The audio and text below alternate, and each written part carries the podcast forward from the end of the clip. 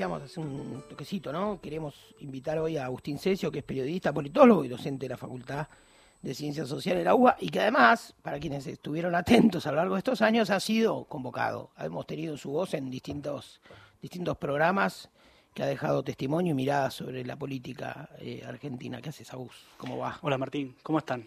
Bien. Gracias, Bien. gracias por pensar en mí, gracias.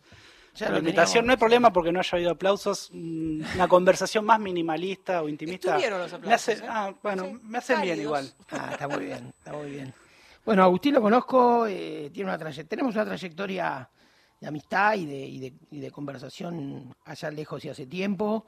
Me acuerdo que hablábamos mucho en los primeros tiempos del gobierno de Macri. Creo que Así ahí es. empezamos a tener este, charlas. Eh, En ese momento no, este, todavía estábamos como, como, como el circulito del GPS, ¿no? Recalculando también en nuestras propias vidas, ¿no? Porque los cambios de gobierno y todo para, para muchos de nosotros también implican eh, cambios de etapas, de etapas de, vida y etapas profesionales.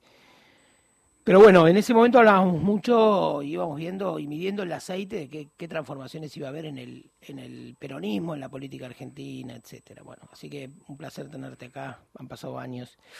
¿Por dónde empezamos? A ver, eh, la política argentina en los últimos años ha discutido pisos más que techos, ¿no? Si se, se volvió una discusión de pisos. Por ejemplo, estamos discutiendo protocolos de protesta, bueno, tiene, tiene cierta lógica, ¿no? Si el gobierno promete orden y, y va a endurecerse por ese lado, pero también estamos discutiendo política exterior, socios comerciales, ¿no? Estuvo en discusión China y Brasil. Estamos discutiendo, eh, bueno, algunos consensos, ¿no? Que algunos para mí con excesiva solemnidad llaman los consensos democráticos o los consensos alfonsinistas. Habrá que ver, pero digamos, está muy bien impulsarlo y sostenerlo. Eh, ¿Qué crees que está en discusión hoy en la Argentina y qué cosas empiezan acercándonos a, uno de tus objetos de estudio?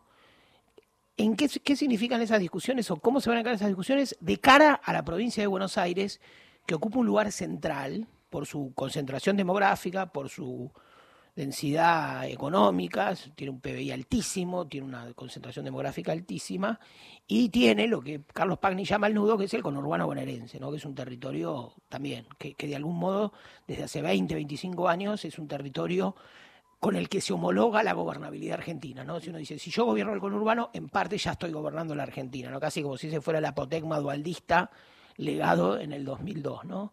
¿Hay algo de eso que está en discusión? Te tiro esta pelota y después vamos como, yo voy afinando un poco las preguntas. Sí, porque fueron varios. No, Sí. me parece que en líneas generales, yendo por ahí, no sé cómo decirlo, más desde lo macro, de lo superestructural, Sí. eh, sobre todo, digamos, después de este mega DNU eh, y las, el, todo el paquete de leyes ómnibus que van a pasar por el Congreso, eh, la, la- la percepción o la sensación que hay es que, digamos, se va a poner en discusión o se va a intentar hacer, digamos, como una especie, no sé, una redistribución regresiva, si se quiere decir, del ingreso, o alguien, algún, alguien de izquierda te diría, bueno, digamos, hacemos una transferencia de ingresos Sí. desde el trabajo hacia el capital. Sí. Me parece como que en, en líneas generales el intento, digamos, del gobierno de Milei apunta en primer lugar a eso, digamos, hacer una redistribución, digamos, de la relación, una, una redefinición de la relación entre el capital y trabajo. Eh, y eso, como vos bien ibas adelantando, va a impactar, digamos, de modo particular en la provincia de Buenos Aires porque concentra todo lo que vos eh, fuiste anticipando. Eh, digamos, como que la provincia es un mosaico, o sea, están, digamos, estas cifras que tiran, digamos, los, los políticos bonaerenses, oficialistas, opositores, que más o menos, digamos, la provincia representa entre el 37, 38, 40% del, del Producto Bruto Interno, lo mismo una cifra parecida, digamos, de la... Digo mucho, digamos, de pronto. De la época. O sea, digamos, Sí, sí, sí, perdón. sí. Eh, Está de moda. No te lo Mirá que alguien diciendo eso lleva presidente. entre el 37 y cua- entre el 37 37 y 40% Sí. tanto de los de la producción, de los ingresos y de la población se concentran en la provincia y frente a ello recibe hoy el 22% eh, por ciento de la coparticipación secundaria, es decir, eh, lo que la nación le destina a las provincias. Entonces ahí ya hay una cuestión, digamos, deficitaria y estructural. No me voy a extender ya demasiado por eso, porque ya el gobernador Sí. Axel Kicillof, su ministro de Hacienda Pablo López, dan cuenta de ello mucho mejor que yo, pues yo no soy economista. Sí. Eh, pero bueno, sí lo que me interesa, que es lo que un poco percibo en el día a día, digamos que esa geografía es un mosaico, si se quiere decir, o es un collage. digamos, utilicemos un rompecabezas, utilicemos la imagen que más nos pueda gustar. Mm. Eh, en sí mismo en la provincia, inclusive por ahí dentro de su territorio más eh, conflictivo o ese nudo, digamos, que vos bien decías, que es el Gran Buenos Aires. Digamos, es, es, un mosaico la provincia porque, digamos, es dos provincias en una. Eh, de la ruta 6 para este lado, digamos, más mirando para la capital, tiene características y mucho más similares, si se quiere decir, a la capital. Claro. Está íntimamente ligada eh, a la capital. El crecimiento fue como una especie de anexión a la capital federal y tiene corredores que se conectan cotidianamente con la capital federal. Entonces, para todos aquellos que hemos nacido al otro lado de General Paz, es inevitable en algún momento de nuestras vidas venir acá, aquí a hacer algo. Por el contrario, allende la ruta 6, eh, la realidad es más parecida, digamos, quizás al interior del país. Y eso en cierto modo se reflejó en las elecciones. Eh, la primera y la tercera sección electoral, que representan el norte y el oeste, en el caso de la primera sección, y la tercera el sur y el Partido de la Matanza, ahí ganó Massa, pero en el resto de las, de las secciones que corresponden al interior bonaerense, termina ganando la Libertad Avanza. Es decir, tuvo un resultado mucho más parecido, el interior bonaerense tuvo un resultado mucho más parecido al del interior del país. Sí. Ahí hay un tema, digamos, eh, que podría ser algo así como la conurbanización política, ¿no?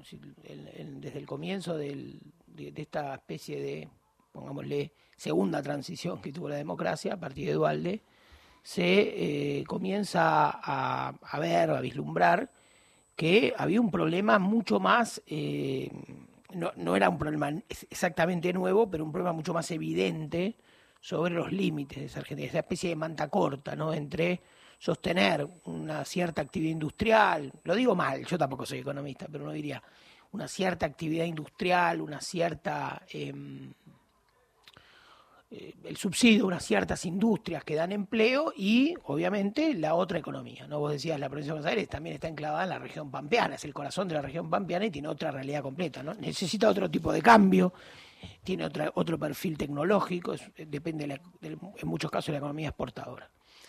Entonces, estas, esto, vos lo has estudiado, lo que ha sido el volumen y el sobrepeso nacional que tiene la provincia de Buenos Aires. Vos me acuerdo que, eh, digamos, coordinaste y escribiste eh, un dossier en Revista Panamá sobre la subdivisión de la provincia de Buenos Aires.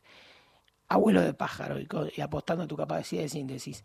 ¿Qué ¿Qué viabilidad tiene? ¿Quiénes sostienen? También un poco con qué intenciones, tal vez sin dar nombre, pero ¿quiénes sostienen este proyecto de subdivisión provincial? ¿Quiénes no? ¿Quiénes lo defienden? ¿Y qué, sentido tendría algún grado de transformación ¿no? de lo que sería esta, ese, ese gran monstruo? O sea, dicho con cariño, todos, todos tenemos un alma bonaerense, la mitad de mi familia es bonaerense. Eh, en relación a la provincia. Voy de lo último por ahí a lo primero. En primer lugar, yo considero por ahí que esta es la capital de la provincia de Buenos Aires. Claro. Que Julio Argentino Roca nos la quitó y nos obligó a fundar la ciudad de La Plata.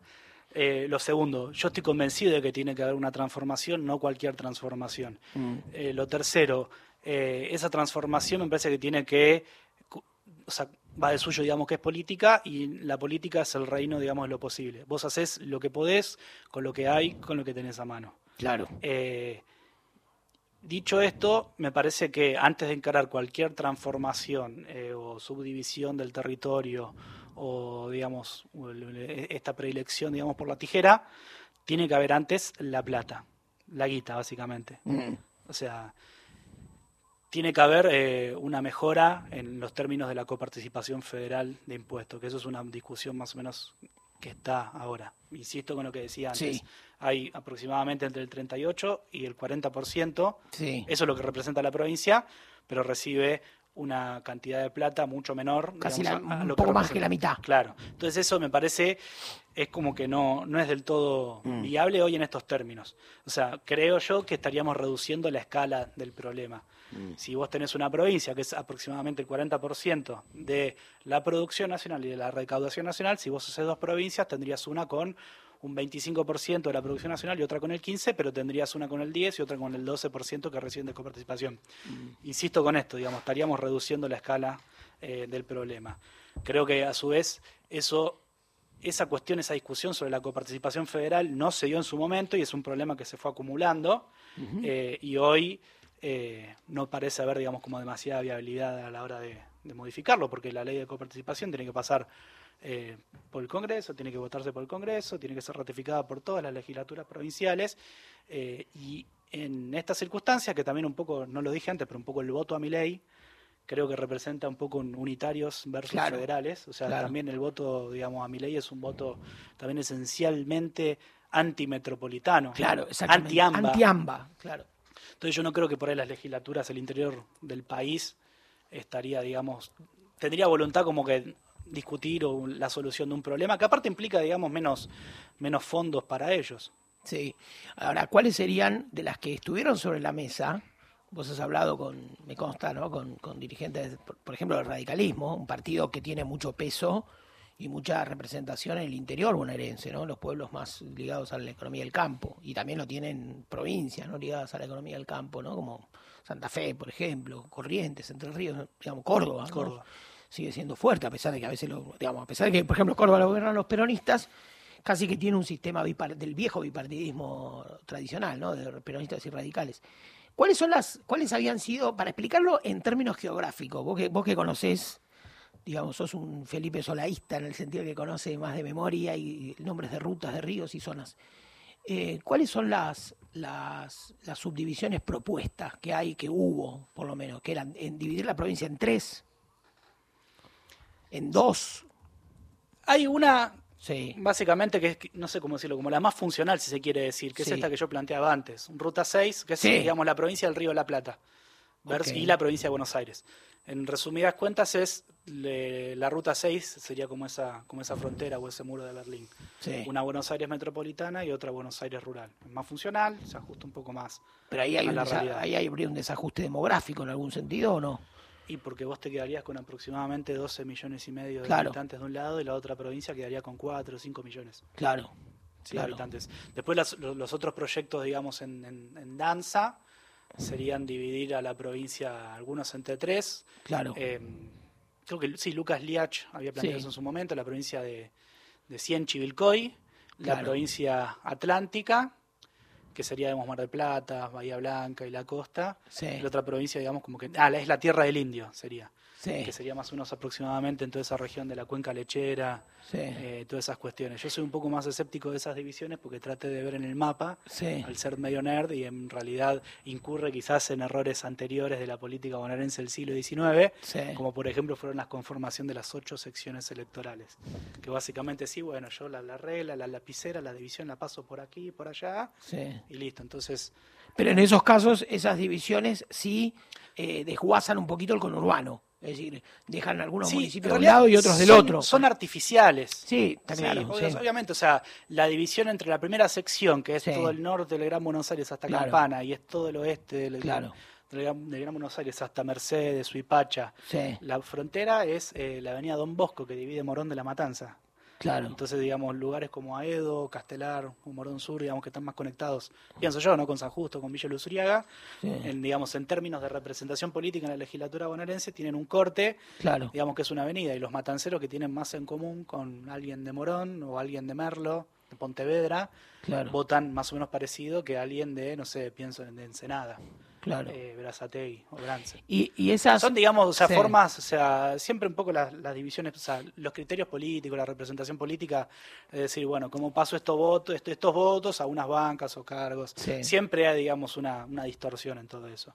Por eso no hay que tomárselo, digamos, como demasiado en serio. A mí por ahí la, la regionalización que más me cierra es algo más ligado a lo productivo, que tiene que ver con la realidad.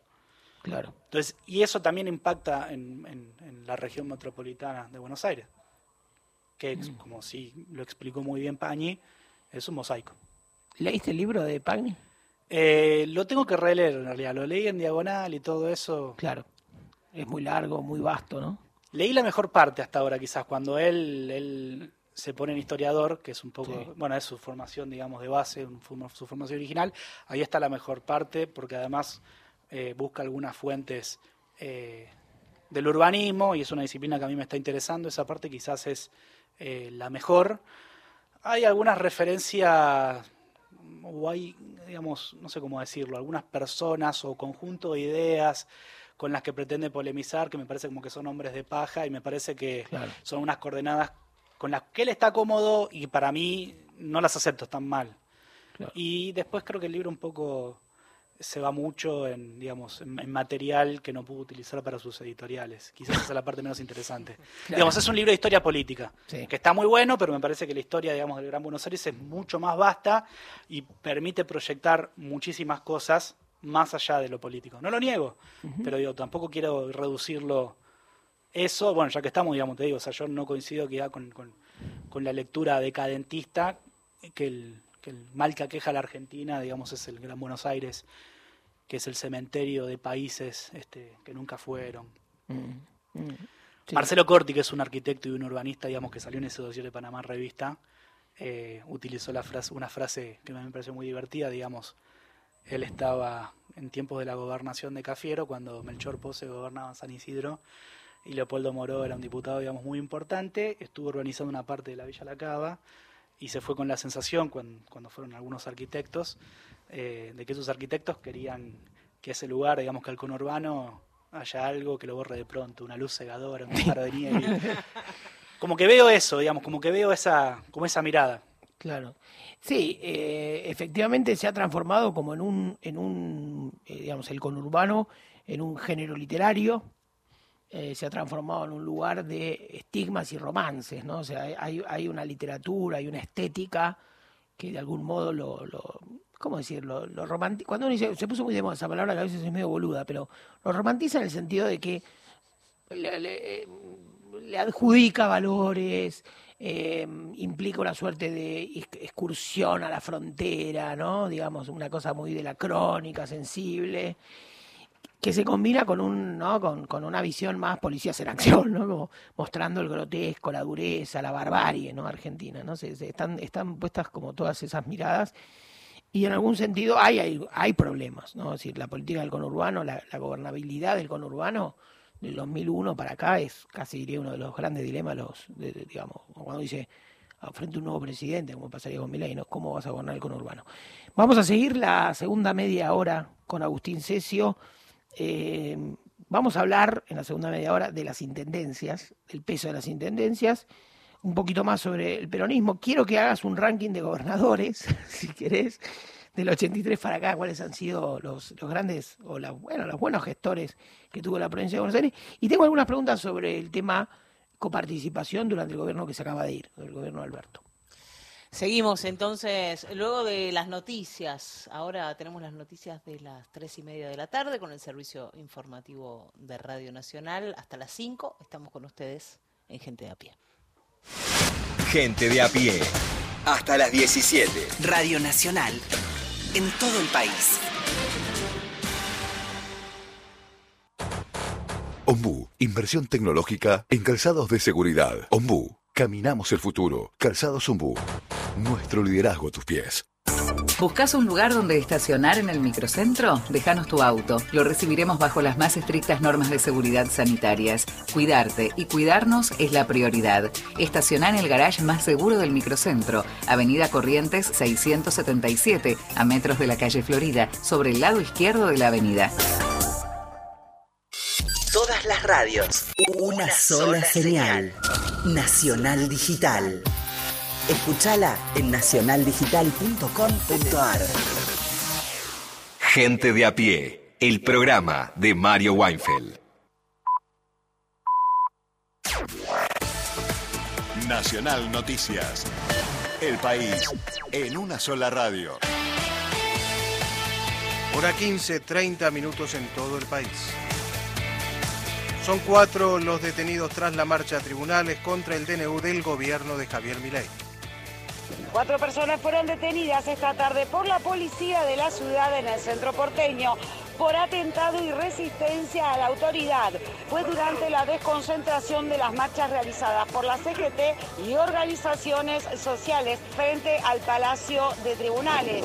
Y a pesar de que participa la Comisión Nacional para la Prevención de la Tortura, según Victoria Montenegro, indicó que la policía violó el protocolo. Los que violaron el protocolo fue la policía de la ciudad. Parece que no terminan de definir su pelea interna y la, la- definen en la calle, utilizando nada más y nada menos que los policías, que además se metieron en local, nosotros estábamos, se metieron en local y golpearon a la gente que estaba dentro del local, mujeres, y sin conducción. Nosotros intentamos encontrarle sentido a esto. Acá hubo por lo menos de lo que pudimos contar, más de 3.000, 3.500 agentes para un grupo que no llegaba a 50 manifestantes, cortando la avenida Corrientes y generando además una cuestión de intimidación a la sociedad. Es realmente lamentable en un mes de diciembre, donde se están discutiendo cuestiones complejas, donde un ratito antes éramos miles manifestándonos y desconcentrando de forma totalmente pacífica. Vos fíjate que la gente no está cortando la calle, es la policía la que está cortando la calle.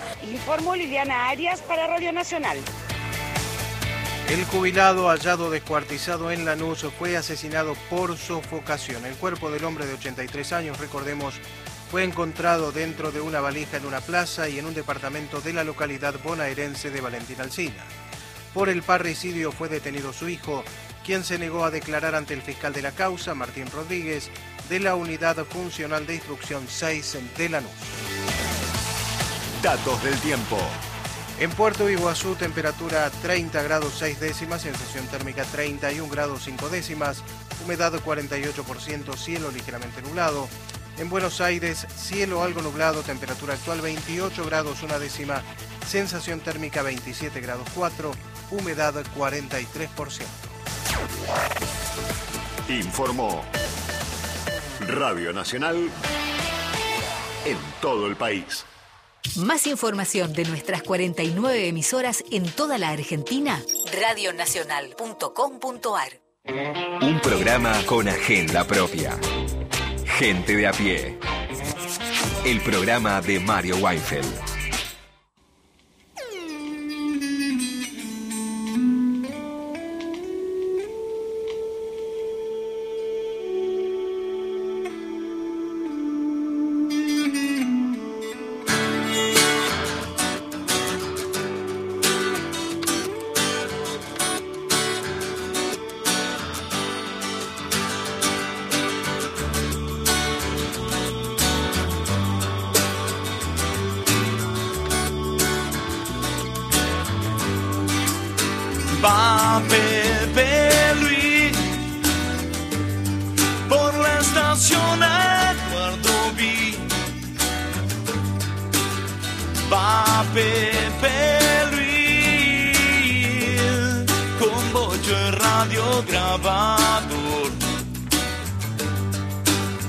La suspensión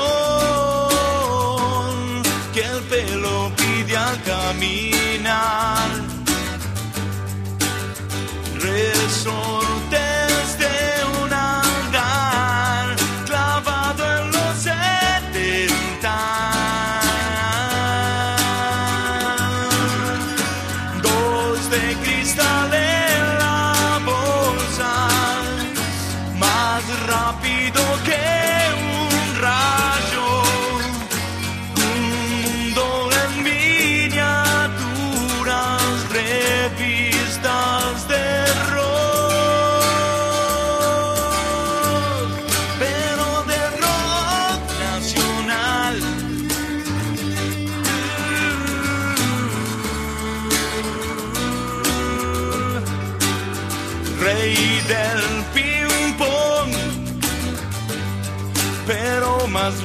reyes del pom pom. El sapo allí en su latita de Nesquik. Un artesano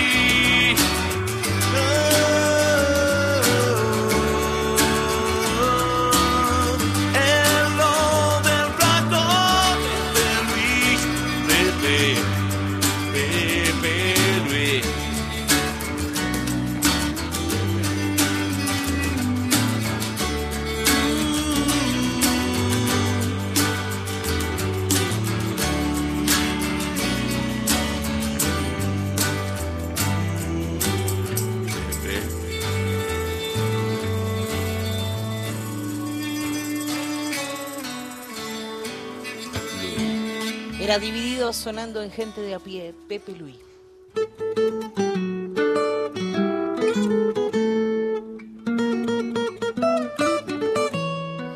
Bueno, seguimos en Gente a Pie y seguimos charlando con, con el periodista, politólogo y docente de la UBA, de Facultad de Ciencias Sociales, Agustín Cesio. Eh, una, una pregunta que, que tenía varias que tiré como antes, del, antes del informativo y que, que están pendientes, me gustaría charlar con vos. Una tiene que ver con eh, este reclamo de coparticipación que hace Kisilov. Y ahí me pregunto, ¿cómo fue esa relación? ¿no? Kisilov viene de cuatro años de gobernador con un tinglado político común, ¿no? Era el Frente de Todos. Las relaciones políticas del Frente de Todos fueron de mal a peor, ¿no? Arrancó muy mal, o sea, arrancó más o menos bien, pero después pronto se, se supo, digamos que estaba muy, muy bravo el clima interno, y el gobierno, en términos políticos, terminó muy mal, ¿no? Terminó casi desintegrado en términos de poder político, ¿no? Es decir, Cristina corrida y a la vez este, cri- criticando al gobierno, Alberto Fernández muy sombrío, ¿no? En fin. Acá la pregunta es, por un lado Kisilov tuvo cierta canilla libre, Es decir, tuvo acceso a recursos y financiación de parte de Nación enorme, o sea que no tuvo este debate. Pero no planteó tampoco, no puso sobre la mesa el debate de coparticipación, a- insisto, en un contexto mucho más favorable porque tenía gobierno propio, muchas provincias, digamos, la mayoría de las provincias también gobernadas por peronistas, peronismo perdió varias provincias, ¿no? En fin. ¿Cómo, cómo, cómo evalúas todo ese proceso? Eh, sí, coincido con toda la asistencia que el gobierno nacional le dio a la provincia de Buenos Aires. Creo que fue mucho mayor a la, a la asistencia que el gobierno de Macri le dio a la gobernación de Vidal y mucho más que los últimos dos gobiernos de Cristina le dieron a la gobernación de Daniel Scioli. Eh, creo que eso, digamos, como esa diferencia, ese pasaje eh, de canilla libre, como vos bien decías, a un peronismo sin plata, eh, va a pesar. Va- o sea, hay que hacer peronismo sin plata, por decirlo Claro. de alguna manera. Claro. Eh, yo creo, digamos, o sea, respecto de la discusión de la coparticipación, eh, es fácil, digamos, como ponerse en abstracto, que es un poco esto que te decía antes, digamos, está el procedimiento, que el Congreso, las dos cámaras del Congreso, digamos, tienen que aprobarlo, si Sí. eso tiene que ser refrendado, digamos, En la legislatura por cada, provincial. cada claro. legislatura provincial, entonces yo veo por ahí problemático que una legislatura cordobesa quiera, digamos, eh, ratificar algo que a ellos no les importa y hasta quizás, digamos, les puede perjudicar y acá creo, yo creo ingresar a la cuestión como más de fondo, no en términos de coparticipación, que es una ley que se impuso, se creó, digamos, en 1935 en el gobierno de Agustín P. Justo. Hasta aquel entonces, digamos, la nación se financiaba con los impuestos, digamos, al comercio exterior, con la relación, digamos, del Estado Nacional con los otros países y las provincias por ahí con impuestos más de circulación interna, no sé bien cómo, cómo Sí. decirlo, pero digamos, había, digamos, como un deslinde Sí. de, de recaudación, si se quiere decir. Eh, la crisis del 29, eh, lo que produjo en la Argentina, digamos, además de ese pasaje al modelo de sustitución de importaciones en el plano, digamos, de la, de la, de la recaudación, digamos, obligó a crear como una respuesta adaptativa esta coparticipación federal de impuestos.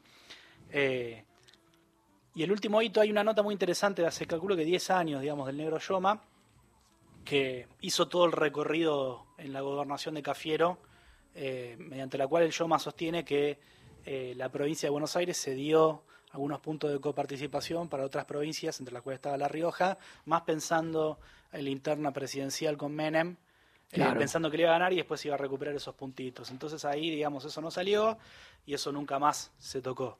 Eh, creo que tenemos que plantear esa cuestión no como un juego, digamos, de suma cero, aunque tal vez, digamos, podría llegar a serlo, porque la discusión me parece de fondo está bien, la provincia va a recuperar, debería recuperar ¿no? la plata que le corresponde, pero ¿a quién se la quita? Entonces, yo creo que en términos reales y concretos, eh, quitarle a las otras provincias no tiene, digamos, demasiada viabilidad política porque se supone que en teoría deberían ser aliadas ¿no? en, en- en la embestida, digamos, bonaerense contra para, para recuperar lo propio.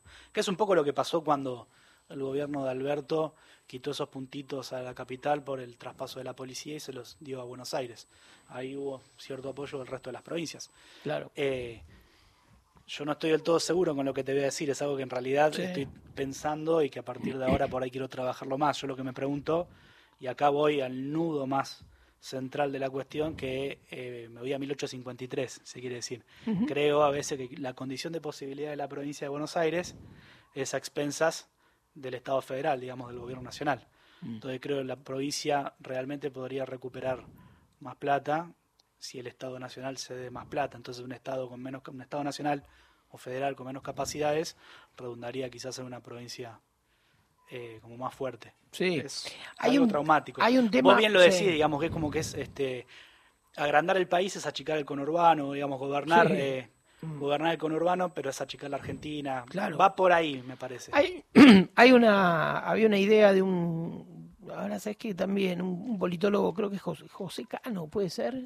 Eh, bueno, en fin, no importa, no quiero, no quiero citar mal, pero recuerdo que era la idea de que eh, la dependencia terminal, digamos, que tiene la provincia de Buenos Aires en torno a la nación, es una decisión política, de fondo, no una decisión política deliberada, firmada, explícita, pero es una decisión política de fondo, como si fuera una suerte de intuición profunda de la política argentina, para no tener algo así como dos presidentes.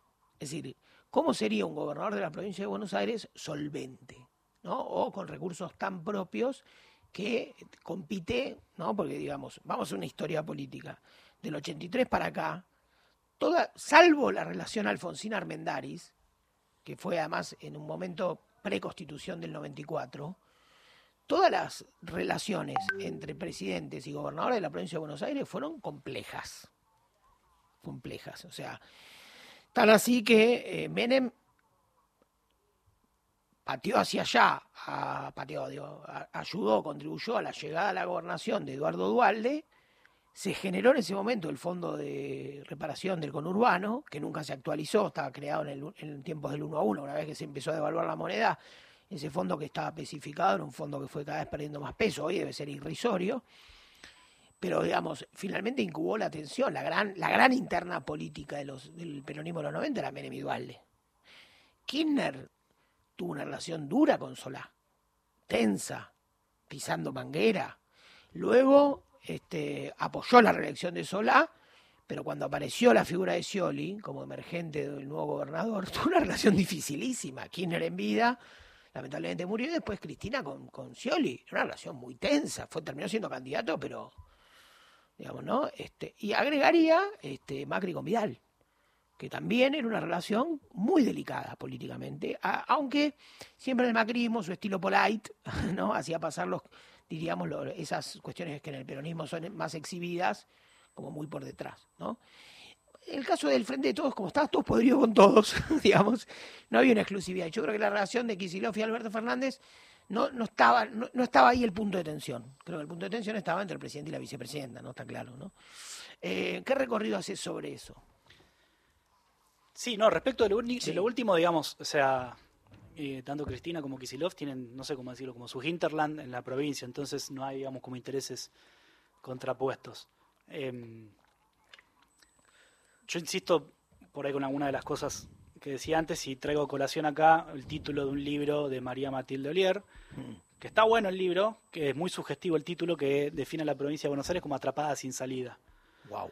Eh, y te puedo sumar, digamos, como algunos, eh, como algunos hitos, si se quiere decir también. Eh, digamos, en términos políticos, la provincia está como atrapada sin salida porque está anudada al destino nacional. ¿Qué Sí. quiero decir con esto? Nosotros los bonaerenses, el mismo día que elegimos presidente, elegimos gobernador. Y eso con la reforma de la constitución bonaerense se enganchó, se engancharon ambas, eh, ambas elecciones. Y además, al quitar este, al quitar el colegio electoral, al eliminar el colegio electoral, eh, puso de relevancia en aquel entonces los 24 distritos que se conocen como conurbano, Gran Buenos Aires, y hoy lo que hoy serían aproximadamente 40 distritos este, de la región este, metropolitana. Por un lado, está esto que vos bien dijiste al principio, digamos, o sea, está la provincia entendida, digamos, como gobernabilidad, como estar, digamos, permanentemente encima de eso, estar gobernando el día a día y es, digamos, es, la- es esta cosa del vamos viendo para evitar que esto Claro, salte por los aires. Exacto. Pero eso, que es una estrategia de supervivencia, que es correcta, pienso yo, a la vez, en el mediano o el largo plazo, digamos como que coarta o limita, eh, digamos, una viabilidad en el, en el largo plazo, si se quiere decir, o una, una oportunidad de desarrollo político y económico, que es por ahí últimamente a mí lo que más me interesa. O sea, tenemos claro más o menos cómo lograr una gobernabilidad, cómo evitar los estallidos, pero eso nos está impidiendo por ahí hacer un, despegue y no, estar, y no estar dependientes, digamos, de que el, el valor de una commodity eventual, como antes era la soja, esté por los aires, para después, digamos, hacer una redistribución en base a esos precios relativos que estén, Claro. que estén por los aires. Pero, digamos, el punto al que quiero decir, eh, que desde la recuperación de la democracia y sobre todo con este, la reforma constitucional que puso de relevancia mucho más al Gran Buenos Aires, comenzó, digamos, esta dinámica de que la provincia está atrapada sin salida, que el destino político moranese está fatalmente anudado a lo que suceda a nivel nacional. Y aparte eso fue una tendencia contraria al del resto de las provincias, porque si nosotros vemos en los 90 o principios de los 2000, comenzaban a haber, digamos, desenganches de los calendarios electorales en el interior, menos en la provincia. Eh, vos usaste un, acuñaste, eh, originaste un concepto político que se llama intendentismo, ¿no? En, en algún momento durante el gobierno de Macri y en- a partir del juego político que se fue dando entre los intendentes, ¿no? En aquel momento, esto lo agrego yo, ¿no? En el momento de ver al grupo Esmeralda, el grupo, ¿no? ¿Cuánto, cuánto, ¿Cuáles eran los otros grupos que había? Uh, el? Fénix, el Estable. Claro. Y, y había habido, bueno, algunos ma- manejaban en ese momento Insaurralde. Ahora está la mesa, perdón, la mesa de Ensenada, como le dicen. La mesa de Ensenada, exacto. Que sería el sector cristinista. Axelista. Axelista, axelista. Está bien, detalle. Axelista.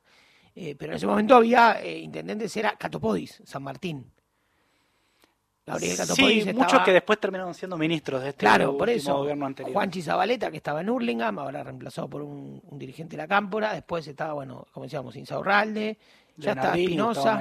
Walter Festa, que era muy cercano a la Cámpora. No, nunca me quedó claro si era estrictamente Cámpora él, pero en Moreno eh, hizo una gestión. Luego reemplazado por Mariel Fernández, que me parece que es mejor, mejor gestora. Que viene Y los vecinos de Moreno creen lo mismo. me Cree parece. lo mismo, sí, sí, sí. Y que viene del movimiento Evita, la esposa del gringo Castro, quien hasta hace poco era el secretario general de la UTEP. Em, vos hablabas de intendentismo y ahora hubo una renovación. Bueno, pues sí, el- el- te lo digo rápido. Evidentemente, teníamos en los 90 la Liga de Gobernadores, que era de algún modo un, un bloque fuerte del peronismo. Perdón, y también estaba la LIPEVO y la Liga Federal, que eran, digamos, agrupaciones de intendentes. Claro. Y apareció luego la política argentina del 2002 para acá, fue muy narrada a través de los intendentes bonaerenses, muy narrada, incluso crónicas sobre cómo era Curto, las costumbres, Quindimil, Manolo Quindimil en Lanús, o sea, intendentes, digamos, que habían sido importantes, digamos, ¿no? Experiencias progresistas. Sabatella fue intendente de Morón varios años, ¿no? Y mantenía y mantiene, digamos, su partido político detenta dentro de todo el poder en, en Morón, ¿no? Un, un municipio muy importante, desguazado un poco, ¿no? O, o rearmado a partir de que Dualde metió Cuni ahí, ¿no? Después de la época de, ¿cómo se llamaba el intendente de Morón? De los Rousselot. 90? Rousselot. Mi abuela militó con Rousselot, este, Dios la tenga en la gloria. Cuenta la historia que solamente en aquel entonces partieron Morón y el Claro. viejo partido de General Sarmiento y también Ezeiza. Claro. Pero bueno, el caso puntual de Morón y General Sarmiento eran porque eran los únicos dos intendentes menemistas, Rousselot y el hermano de Palito Ortega. Exactamente, exactamente. De hecho, mi abuela vivía en Villa Tesey, bueno, Villa Tesey forma parte hoy de Hurlingham, y en aquel momento era, era Morón.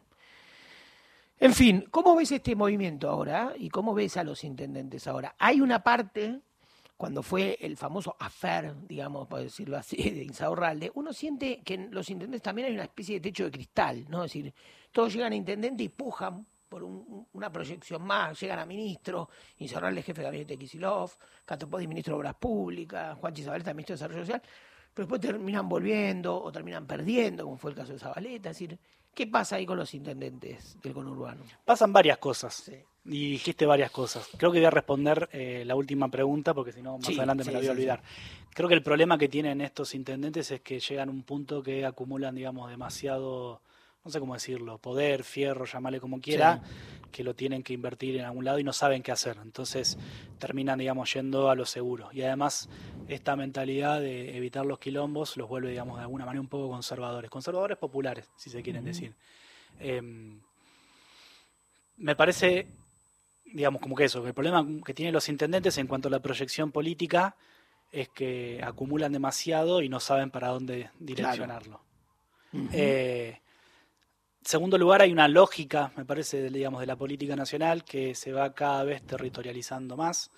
por eso los intendentes son actores políticos relevantes, por eso en las elecciones intermedias a veces se matan por ver quién es el primer concejal de tal o cual lista. Eh, insisto con eso, eso tiene que ver por la, por, eh, la eliminación del colegio electoral y eh, el advenimiento, no sé cómo decirlo, digamos, de un elector, un voto, básicamente. Un elector común como vos y como yo, un voto. Claro. Eso, digamos, como que me parece por un lugar. Respecto a lo que vos decías del intendentismo, sí, las ideas circulan. Eh, ahora hace mucho que no lo hablo, ¿no?